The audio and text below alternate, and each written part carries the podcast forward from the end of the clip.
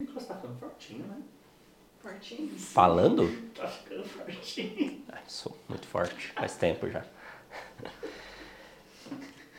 É que tá bem apertado a tua camisa. Tá tipo. Não tá muito não, tá boa, né? É só porque dá pra ver os músculos.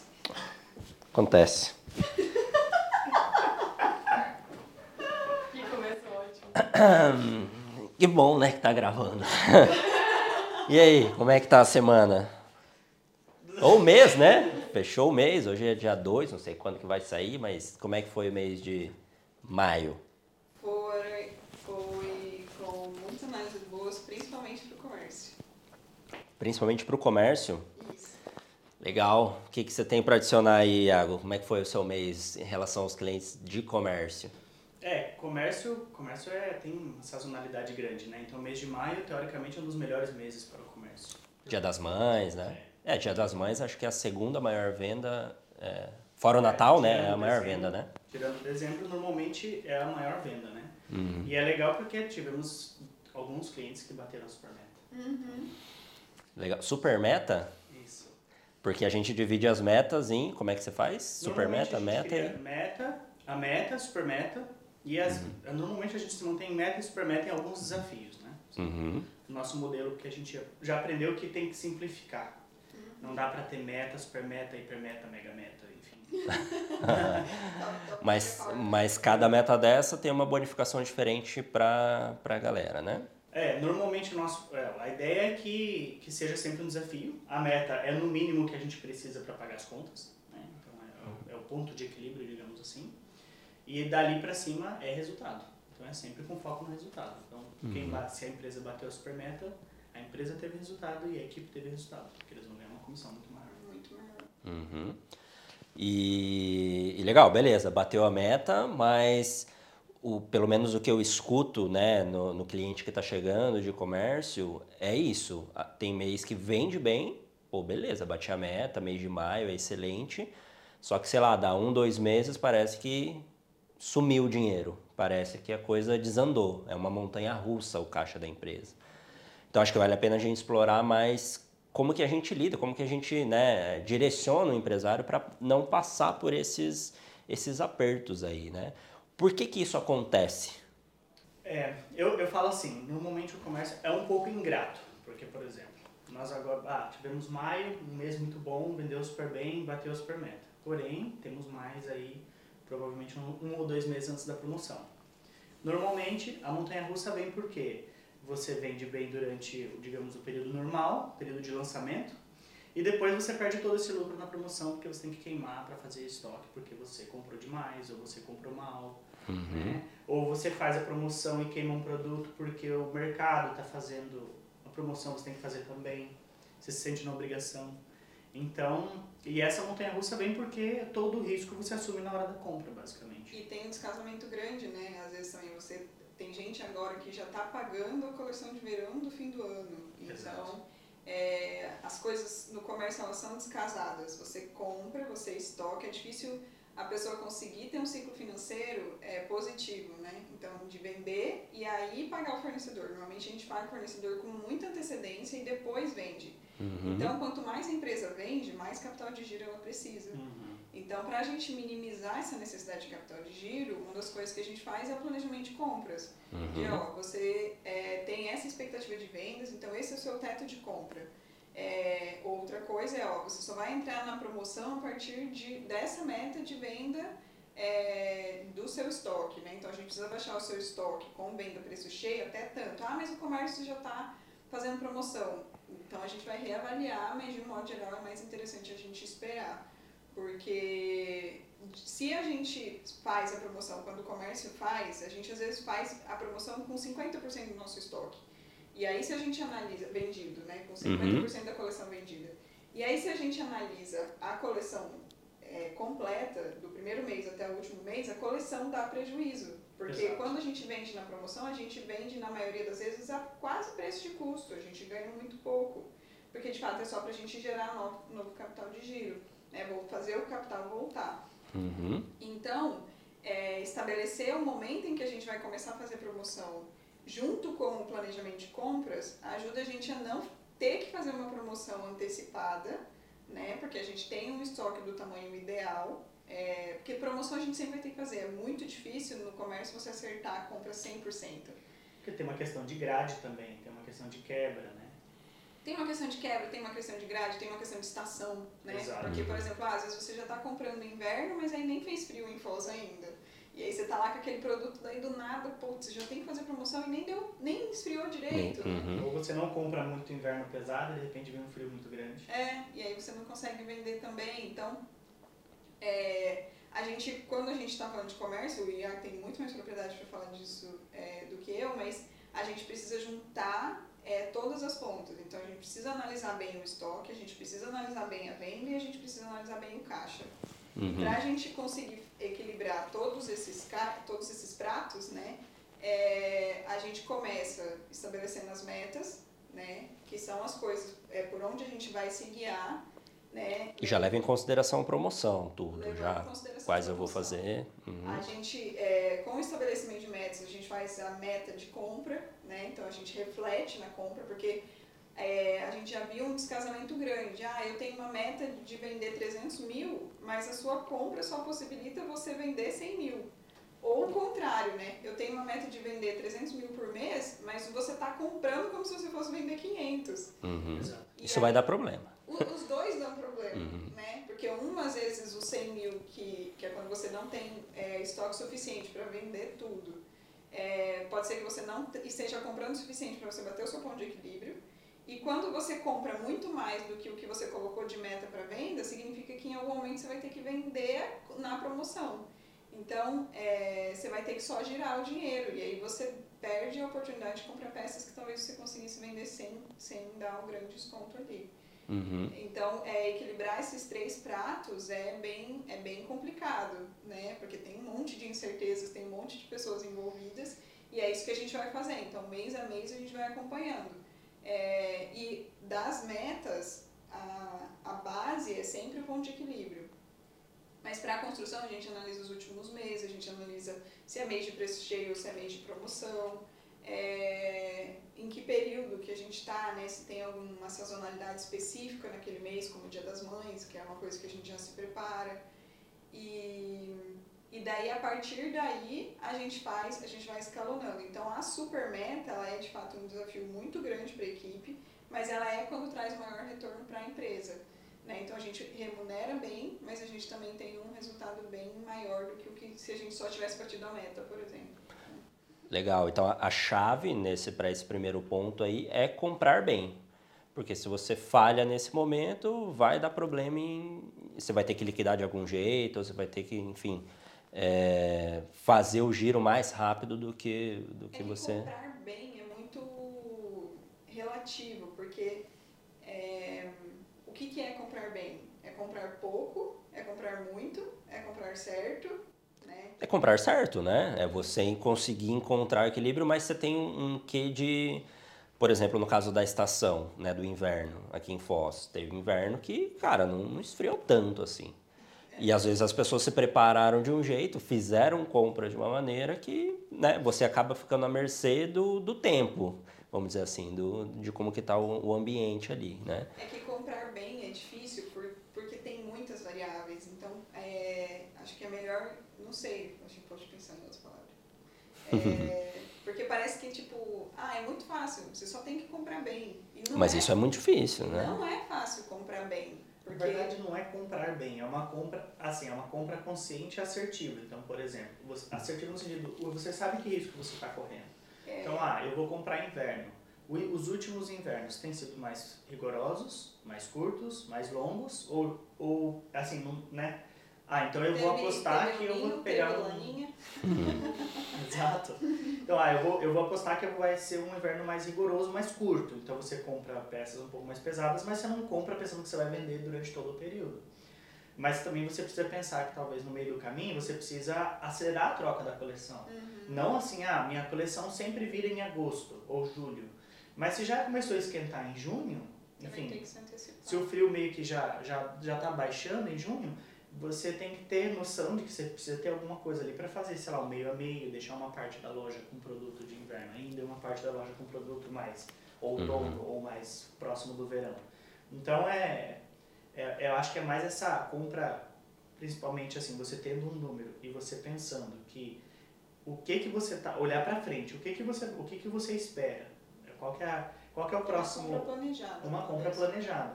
A minha equipe está mais madura, uma equipe mais júnior. Eu tenho uma, uma equipe que está vendendo mais presencial, no piso ou no online.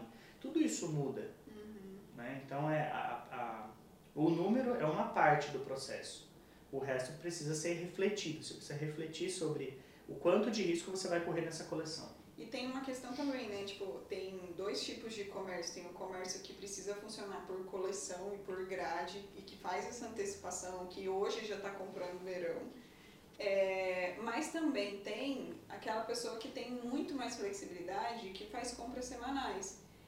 Então, essa pessoa que trabalha com um comércio um pouco mais flexível, que pode toda semana repor, ela tem uma liberdade que ela precisa estar muito consciente da liberdade que ela tem, porque você pode é, mudar a rota com uma frequência Uhum. muito maior, você pode estabelecer metas semanais, já que você está vendendo, você está comprando por semana, então por que não estabelecer uma meta da venda das suas compras que você fez na semana seguinte, entendeu?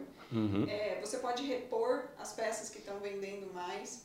Então você pode repor o seu, o seu estoque tipo A lá.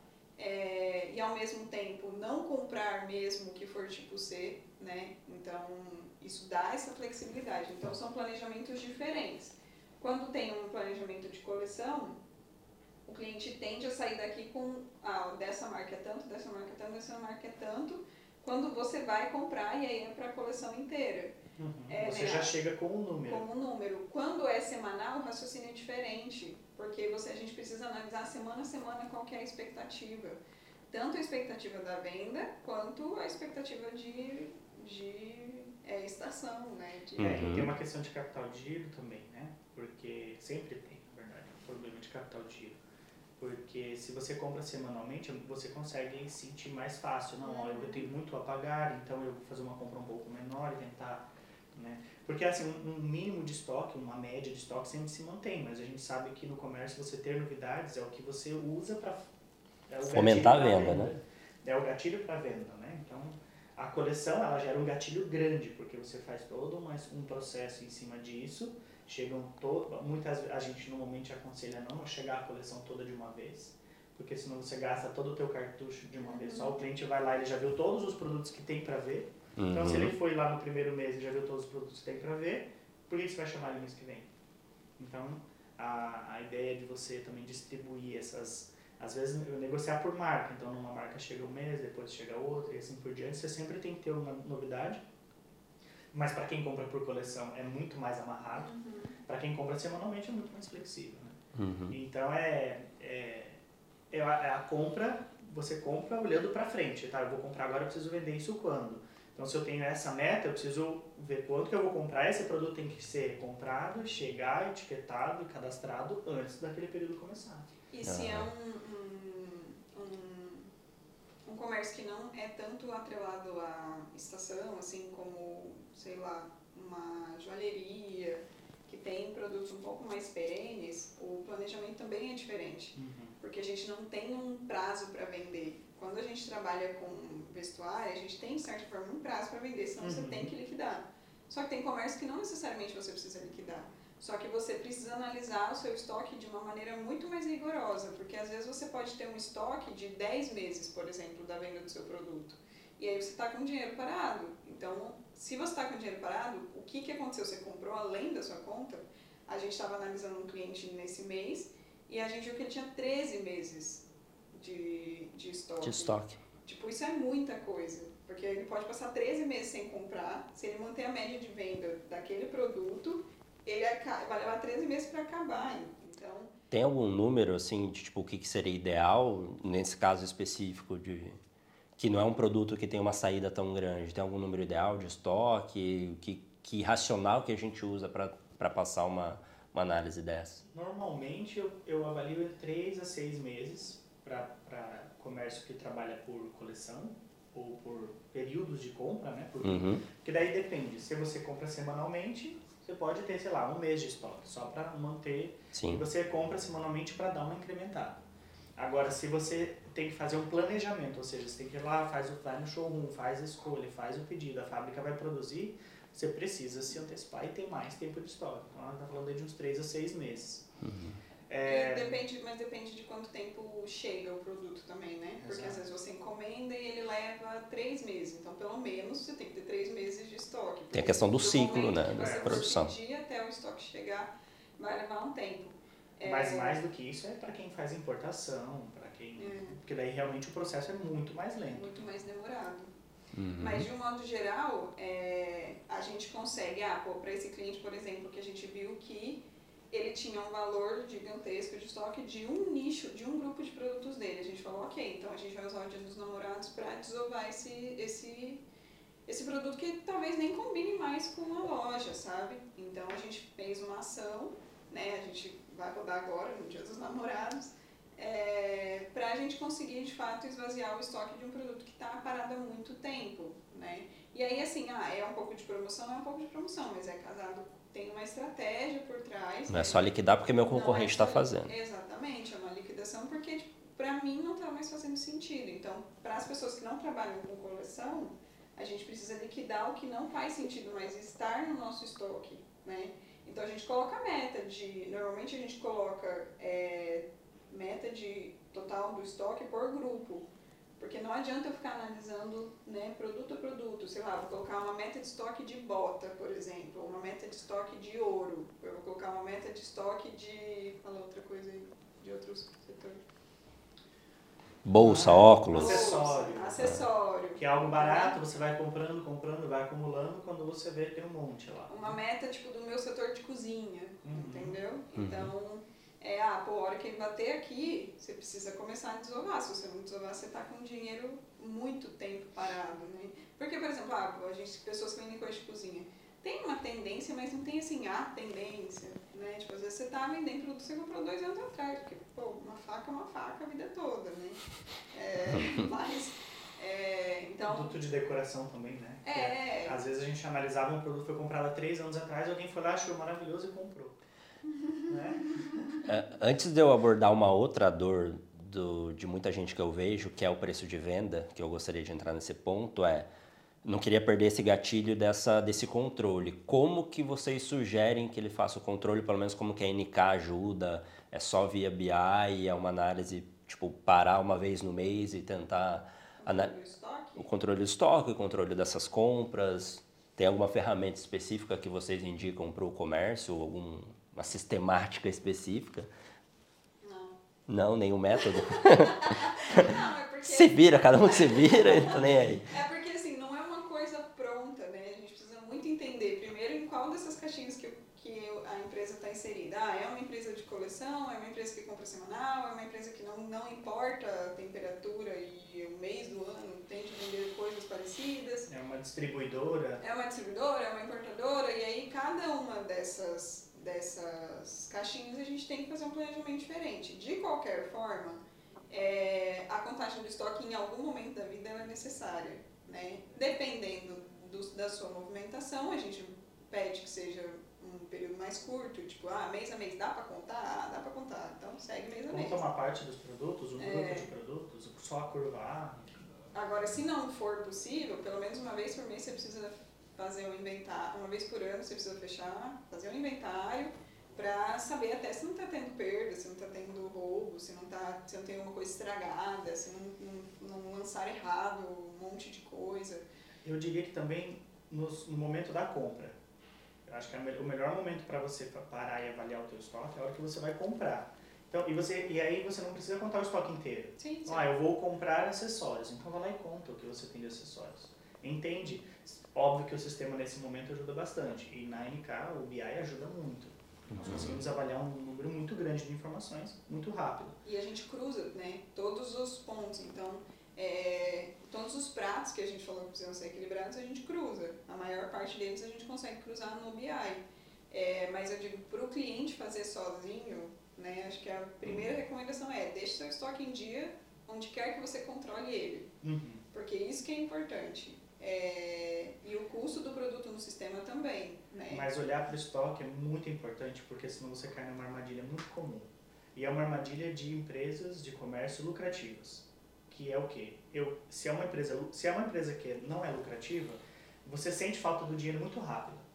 Então você fala, eu preciso fazer alguma coisa, estou sem grana, o meu conta a pagar está muito grande, eu não tenho o que eu tenho de cartão e crediário, enfim, para receber não é o suficiente. Então você dá um jeito de olhar para o teu estoque e falar, eu preciso liquidar isso daqui, eu preciso vender isso aqui, isso aqui precisa virar dinheiro de novo para mim. A empresa lucrativa, o que, que acontece? Se eu comprei 10 peças, vendi 8 peças com lucro, que bancam as duas peças que eu não vendi, uhum. essas duas peças acumulam no estoque. E aí você vende, você tem lucro, e aí você passa o tempo e fala, tá, mas eu não tenho dinheiro. Mas você vai ver, aquele produto ficou lá no estoque. Porque, a, como você teve uma lucratividade boa, a falta do dinheiro não te fez esse movimento de olhar para o estoque e falar, olha, essas duas peças que eu comprei que não saíram, precisa voltar para o caixa, precisa virar dinheiro de novo. Então, se você não tem esse controle de estoque, você não consegue fazer o cruzamento dessas coisas, é, e se a tua empresa é lucrativa, essa é uma armadilha muito comum. Que perigo, né? Que daí você chega com estoque que você não consegue vender. Muitas vezes você já não Porque consegue já vender. passou muito? Ele já, se for uma questão de moda, já às vezes já, já saiu do momento. Uhum. Se for uma questão de, tá, tem questão de validade, tem questão de, tem, tem vários pontos ali, né? E o preço às vezes daquele produto já está defasado. Né? Enfim, Uhum. são, são várias questões aí importantes. Mas essa é uma armadilha muito comum para quem, para quem nunca olha para o estoque. Porque você pode seguir a vida toda fazendo isso, tendo lucratividade, não vendo caixa, mas você paga todas as suas contas todos os meses e aquilo ali vai acumulando no estoque.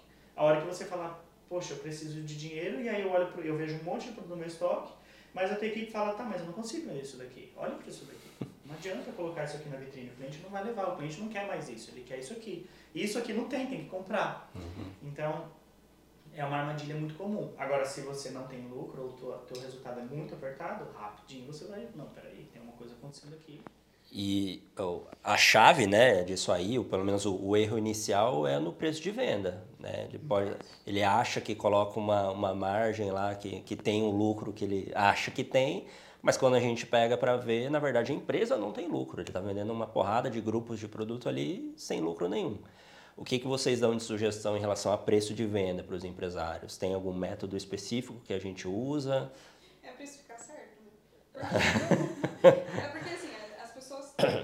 O comércio usa muito markup. Uhum. E o markup, ele ajuda é, para muitas coisas, né? Só que tem muita gente que usa o markup porque o comércio usa o markup. Entendeu? Usa o markup do outro. Usa o markup do outro. Ah, e tem muita gente que acha que está usando markup. E aí uma cliente mesmo falou, não, porque meu markup é 4. Ou seja, ela pega um, o custo do produto que custa 100 e vende por 400, né? Que multiplica, markup serve para multiplicar. Aqui a gente não trabalha com markup, a gente trabalha com margem. Então a gente busca um percentual que sobre, né? Mas tudo bem, acho que essa é uma conversa mais complicada. Mas é. Aí a gente olhando, olhando, olhando, e meu markup de 2, 1,70. E aí a gente né? Pra gente é difícil trabalhar em markup uhum. porque a gente tem que converter, uhum. mas ok, se é markup que você entende, a gente traduz. E aí, tá, mas e o que está acontecendo? Ah, não, é que esses produtos aí eu não coloquei quatro. Tá, mas em qual você colocou quatro? Porque a gente não achou nenhum. Ah, não, eu coloquei, mas ainda não vendeu. Ah, tá, então o, o, o seu markup você não consegue vender o produto. Então, então não existe. É, e aí, às vezes, ah, não, mas aí eu baixei para 1,75. Tá, mas 1,75 não é. Eu preciso de pelo menos 50%, né? De margem. Então, eu preciso de pelo menos 2. É, então, é uma, é uma conversa difícil, né? De, de você ter. Porque o markup, ele não traduz, muitas vezes, os outros custos variáveis. Que talvez sejam mais perigoso. Porque daí a pessoa compra por 100, ela vende por 100 depois, na promoção, por exemplo. Mas quando ela vende por 100, ela tem que pagar 10% de imposto em cima daquilo, ela vai ter que pagar 3% de comissão, então ela gastou 13 reais a mais do que o que era o preço do produto. Né? Então uhum. ela tinha que ter vendido por 113. No mínimo, né? No mínimo. É, então são pontos que as pessoas normalmente esquecem, né? Então, para quem trabalha com promoções né, de normal, de verão, de inverno, que acontece sempre, é, a gente coloca, ó, tantos por cento do seu, do seu estoque você precisa vender com esse valor de promoção. Você não pode dar mais do que 50%, porque a gente precisa pagar, levando em consideração o seu markup, A gente precisa pagar impostos mesmo da, dos, das coisas da promoção e a gente ainda vai pagar a equipe. E se passar no cartão, tem a taxa Tá, tem a taxa Se tiver que antecipar, tem, a- tem mais antecipação. Então a gente faz, ó, esse, esse valor você não, não pode baixar desse. Ah, mas eu não consegui vender mesmo. Então vamos assumir o prejuízo, né? Aí é um momento consciente, que é o que é o planejamento. Ok, eu sei que eu estou assumindo um prejuízo. O problema é que muitas vezes a gente vende pelo prejuízo sem saber que a gente está vendendo abaixo do nosso, do, do nosso prejuízo básico. Assim. E o maior problema é colocar 100%, dar um desconto de 50% e ainda acredita que só dá 50%. É, Esse, esse, é um, esse realmente é uma conversa difícil que a gente essa precisa é uma ter. conversa sempre Uhum. difícil. E normalmente é uma conversa com papel e caneta. É, Explica melhor, dá um exemplo aí, É, pra pra ter um recorte pra gente usar bastante aí. Lá. É, porque, por exemplo, é muito comum falar, não, eu coloco 100% em cima, ou 150%, né? Eu tenho, eu tenho esse resultado. E a pessoa fica com isso na cabeça, que ela tem 80%, 100%, 150%. Então, na hora que ela faz uma promoção, ela ainda acredita que se ela tinha colocado 80, um exemplo, e ela vendeu e ela deu 50% de desconto, ela ainda acredita que tem 30. Tá, vamos, Mas- vamos fazer a conta. Por isso que é papel e caneta. Fala. Por exemplo, um produto, um produto Custou que 100. Chegou 100. Aham. Aí a pessoa fala, não, meu markup é de 1.7. Então ele vai vender por 170, né? Só que se você fizer a conta e der 70% de desconto em cima de 1.7, não sobra 100. Faz a conta aí. Vai ter aqui. Ó, O número. não deu, né? porque não dá, porque é a conta por dentro e por fora. Então, toda vez que, eu- que o, o empresário fala, ah, eu não uso markup, eu coloco um 70%, a gente fala, tá, como você coloca? Porque o jeito certo é você dividir por 0,7. 03. Três. Hum, Olha aí. Eu sempre, eu sempre testo. Então, corta. O jeito certo é você dividir por 0,3, se você quer colocar 70%. É, porque se você multiplica a conta, não vai, entendeu? E aí, não é isso que a gente vê. Então, toda vez que alguém fala, não, mas eu coloco 70%, a gente fala, me... me, mas Me Escreve aí como é que você faz, né? É, Por isso que é papel e caneta normalmente. é, é papel e caneta. Porque daí a gente fala, tá, então deu 170, beleza, agora tira 70%, quanto fica? É, não fica 100, né? Tipo, é, não fica. É, então tô colocando errado. É, tá colocando errado. Então, isso que só... Então isso- vendi muito produto aqui com prejuízo. Com prejuízo, abaixo do preço de custo do produto mesmo, sem considerar imposto, sem considerar as outras coisas. Eu sempre fico preocupado quando falo, nossa, eu vendo muito bem esse produto. Sai demais, assim, bate o preço do concorrente, eu não tenho problema para vender, eu já fico, tem alguma coisa aí. Porque o cliente, ele sabe que às vezes que o teu preço às vezes está fora, mas ele não vai chegar e vai te dizer. Você que precisa saber, né? Você tem que... Por que, que eu vendo por 100 e meu concorrente vende por- por 150? E, eu, e tá tudo bem, o cliente está comprando 2, 3, 4, alguma coisa não está certa. Algo É. errado não está certo. Assim, não é que é- isso é um crime. Isso às vezes pode ser uma estratégia, de, dependendo do empresário, né? Consegue, pô, esse aqui eu vou até ter prejuízo. É um trabalho diferente, É né? pensado no mix. Eu perco aqui, mas eu ganho em outro lugar. Né? Uhum. Só que também não adianta você pensar essa estratégia se a tua equipe não faz essa estratégia na prática. Claro, tem que estar tudo alinhado, né? Não adianta você achar que vai montar na prática, não. Eu só vendo esse aqui, que esse aqui vende muito bem, né? Exatamente. Entendi. É, acho que assim, é mais uma curiosidade minha e talvez de mais pessoas que estejam ouvindo, o que, que, é, que, que são margens é, aceitáveis no comércio? Vamos colocar aí um comércio de roupas aí, por exemplo. Uma margem de contribuição legal, uma margem líquida legal. Que, que pela experiência de É, vocês aí, que... não, vai, não vão entender, porque, tipo, a gente, o que a gente vê muito na prática, 45, 50, estourando, né? Uma margem bruta. de contribuição, preço né? menos o custo. Preço menos o custo. 60% é uma margem muito boa, dá para trabalhar bem. É, então, mas contribuição depois de imposto e comissão fica 45, 40, 50. isso. Né? Uhum. Não sobe muito disso. Esses 45,50, só para contextualizar, é o que sobra para pagar todo o custo fixo da Então, empresa, cada 100 né? reais que você vende sobra 50 reais. Aí É, a gente talvez só teria que, tem que colocar, assim, é, é complicado falar depende, mas sempre depende. Por exemplo, é uma loja de rua, é uma loja de shopping, é um quiosque, É é, uma um, loja Ticket mais alto, é premium. um showroom, por exemplo, que é um, é um showroom, é você é um- fábrica, né? é uma fábrica, é uma distribuidora, é um atacado, porque tudo depende. Tudo depende. Você não dá pra falar todo, todos os negócios vão ter as mesmas margens. Isso é, não tem como. Você vai para um shopping, e você é uma franquia. Você tem royalties, você tem o marketing, o fundo de marketing que você tem que pagar. O aluguel muitas vezes é variável em relação ao faturamento, então esse comércio vai ter uma margem muito menor. Uhum. Então depende muito caso a caso. Mas em geral, né, assim, pro, vamos colocar comércios de rua, uhum. 60 bruto, 40 depois dos impostos, comissões e etc. Né? Uhum. É, e, e, eu acho que o comércio é um, um, segmento né, de clientes que a gente atende que acho que uh, o nosso formato de trabalho agrega muito. Porque é um cara que ele precisa de uma DRE para entender essas margens aí. Eu estou dentro ou não estou dentro. E ele precisa de uma DFC justamente para vai acabar meu dinheiro. Né? Onde é que está meu dinheiro? Eu preciso ter esse controle do, do ciclo financeiro, né? o tanto que demora para pagar o fornecedor, tanto que para eu receber do meu cliente, né? o prazo de estocagem, tudo isso. Então esse, é, o nosso serviço ele é muito formatado, né? É, é, acho que é muito mais prático para o comércio, porque precisa da, DFC, da DRE e do BI. Então essas análises extras aí de planejamento de compras, de meta da, da, da equipe de vendas, a gente consegue estar tá muito no ombro a ombro ali na gestão, porque é extremamente ingrato. Né? A gente falou um monte de problema aqui do comércio que dificulta muito a gestão, né? Muito complexo o dia a dia. Parece simples, ah, vou comprar um, um produto lá em São Paulo, tem um fornecedor aqui que baixa na minha porta sempre. Parece que é muito fácil, mas na verdade são muitos detalhes que, que tem que ser levado em consideração, que tem que ser pesados, né? Esses, é, esses pratos e manter eles rodando aí, que dificulta muito a gestão, né? Então acho que o, o formato do serviço DNK está muito direcionado para comércio. Né? É, em geral, o, comerciante que, que, tem, que tem o serviço DNK hoje, ele, ele precisa se preocupar basicamente em uma compra, em escolher os produtos. Porque o número, da, o número a gente passa. Então, ó, se eu preciso comprar até tanto, já está alinhado a uma meta, já está alinhado a uma expectativa, já foi calibrado os riscos. Então, ele já tem o um número, ele só precisa lá escolher bem o produto. Né? E muitas vezes até a, gente ajuda na questão da escolha, né? porque né, é difícil nós termos é sabermos escolher, é, escolher de todos os produtos de, todos os comér de todo o comércio, mas, por exemplo, o, analisando o BI, eu consigo às vezes conseguir mapear um certo perfil de cliente. Quem que compra da gente, né? É, e aí, com essas informações, dá um olhar diferente na hora de escolher os produtos.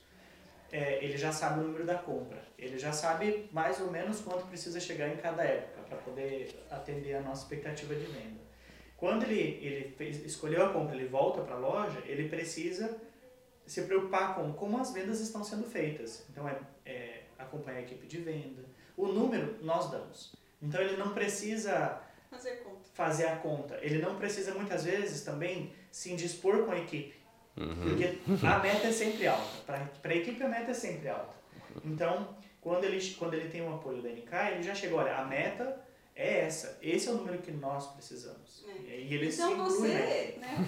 então você não quer levar a culpa da meta? Né? Exato. Coloca a culpa na Ricardo. Coloca a culpa no Iago. Aí. É, falou, é assim, é, é bem é essa falou. É. Eu não me importo de virar figurinha. Eu virei figurinha nos, nos grupos, é. O Iago não deixa. Né? Ai, queria tanto comprar isso aqui, não, Iago não Iago não deixa. Tá tudo bem, né? faz parte. E é isso que ele precisa se preocupar. Todo o, o resto, o apoio, a gente dá. A preocupação de comprar bem e a preocupação de sempre estar tá acompanhando as vendas, isso é válido. Mas tira um peso enorme de saber quanto vai comprar, de não cair na conversa do representante, de não comprar o produto só porque a fábrica falou que ah, você, precisa, não tem esse produto, é uma linha nova, você precisa vender. Aí você olha para o BI, olha para o perfil do teu cliente, você atende, sei lá, a maior parte são produtos femininos e o teu representante está te colocando um produto masculino infantil. ou infantil, que não faz sentido. Então você tira vários desses pesos, né, de calcular a meta, de pensar como vai ser comissionada a equipe de uma forma justa, porque a gente, o empresário nessas horas ele está sozinho, porque o concorrente não vai abrir o modelo dele, uhum. ele não vai falar quanto que ele paga para os vendedores dele, ele não vai fazer isso. Então ele meio que vai sentindo, ou ele pega, ou muitas vezes o modelo, já cansei de ver o modelo de comissionamento, vim porque um funcionário trabalhava em outra loja e lá era daquele jeito. E daí Mas, aplicaram. E aí, e se a outra loja está errada? Você vai fazer também? Porque e se o modelo é outra estratégia lá, você vai trazer a mesma estratégia para cá? É a sua estratégia?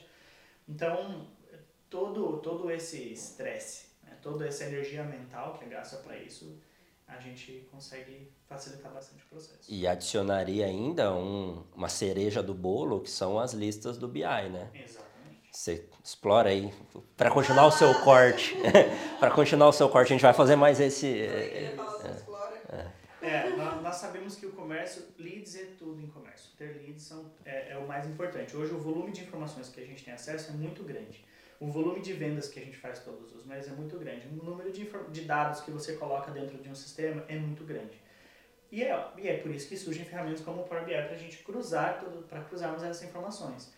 E aí, quando você tem uma equipe como a NK que tem um olhar de negócio, mas entende de dados, de analisar os dados, de manipular os dados e trabalhar isso, a gente tem uma coisa muito rica que é eu vou dar um, um sentido para o relatório, né, quem usa sistema. O relatório do sistema foi feito por um desenvolvedor, não foi feito por um cara de negócios. Na NK, nossas listas são feitas por pessoas que entendem de negócios. Qual é o objetivo dessa lista? Ah, nós vamos entrar em promoção para o Dia dos Namorados, é desse produto que está o estoque alto, então a nossa estratégia vai ser essa com essa. Uhum. Então, será que a gente consegue buscar essas, esse perfil de cliente na nossa base de dados? E aí eu tenho o nome, o telefone, o e-mail, já tenho uma boa, uma boa informação para fazer tráfego, para mandar lista, para mandar mensagem para o cliente, para enfim. Então, é as nossas listas, nós chamamos de listas, mas os leads que nós geramos para os clientes são muito ricos porque é pensado para o negócio dele e para aquela estratégia que a gente teve na reunião, para aquela estratégia que a gente vê para o próximo mês, para aquela estratégia de um produto que está chegando, ah, chegou muito da marca tal. Quem que compra bastante dessa marca? Mas não é quem compra bastante na promoção, é quem compra bastante a preço cheio, quando o produto Uhum. chega, que é o cara que vai, o cliente que vai pagar mais caro, que vai pagar o preço cheio, não vai ficar. Então, é, Não é sensível a preço. né? é, não é tão sensível a preço. Mas também, ah, vamos fazer uma promoção. Quem que compra só na promoção Quem é cliente de promoção? Quem é o cliente promo? Ah, eu não gosto de cliente promo? Claro que não, nós precisamos do cliente de promoção. É ele que vai, aquele produto que eu tinha 10 tamanhos, agora eu só tenho dois e ninguém compra, é ele que vai aproveitar a última peça, tamanho P ou M, e vai levar pelo preço que a gente precisa para voltar esse dinheiro para o estoque. Então, o BI ajuda muito a gente nesse processo. E esse olhar de dados com negócios, quando junta, é o que vale ouro. Acho que a gente conseguiu cobrir bastante coisa, né? Que são as, as dores dos empresários aqui, que é aquela montanha russa no caixa, o vende, vende, vende, mas não sobra nada. Então a gente conseguiu abordar isso. Porque vai muito no planejamento de compras, vai muito na revisão do preço de venda. Normalmente os, os gatilhos são esses, né? Os erros vêm por aí. É, a gente abordou então um pouco das metas, né? Ter uma meta base, linha de base da meta e uma super meta justamente para engajar a equipe. É, e isso ser refletido para a equipe também, né?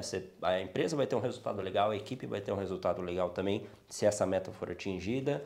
A gente conseguiu explorar bastante coisa de como fazer aí um planejamento de compras, que critérios levar em consideração, como olhar para isso.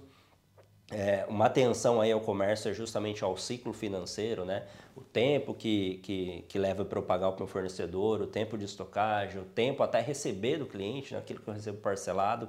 Então, tudo isso tem que compor o capital de giro da empresa, tem que ter muita atenção no caixa, né? no, no comércio. É, cuidados com o preço de venda, o markup, usar o markup do, do concorrente, usar o markup do que o pessoal está usando, isso pode ser um tiro no pé da empresa. Então, acho que a gente conseguiu cobrir bastante coisa das dores, né, e como resolver isso. E a gente falou também do, do, do serviço do DNK, né, o nosso método de controle financeiro, de olhar para a DFC, olhar para a DRE e usar inteligência de negócio, né, com o BI para análise de estoque, para análise dessas listas aí direto para o time comercial. Então, acho que deu para cobrir bastante coisa do que a gente entrega para um empresário do comércio. É isso? Mais alguma coisa? Bora, que já está na hora.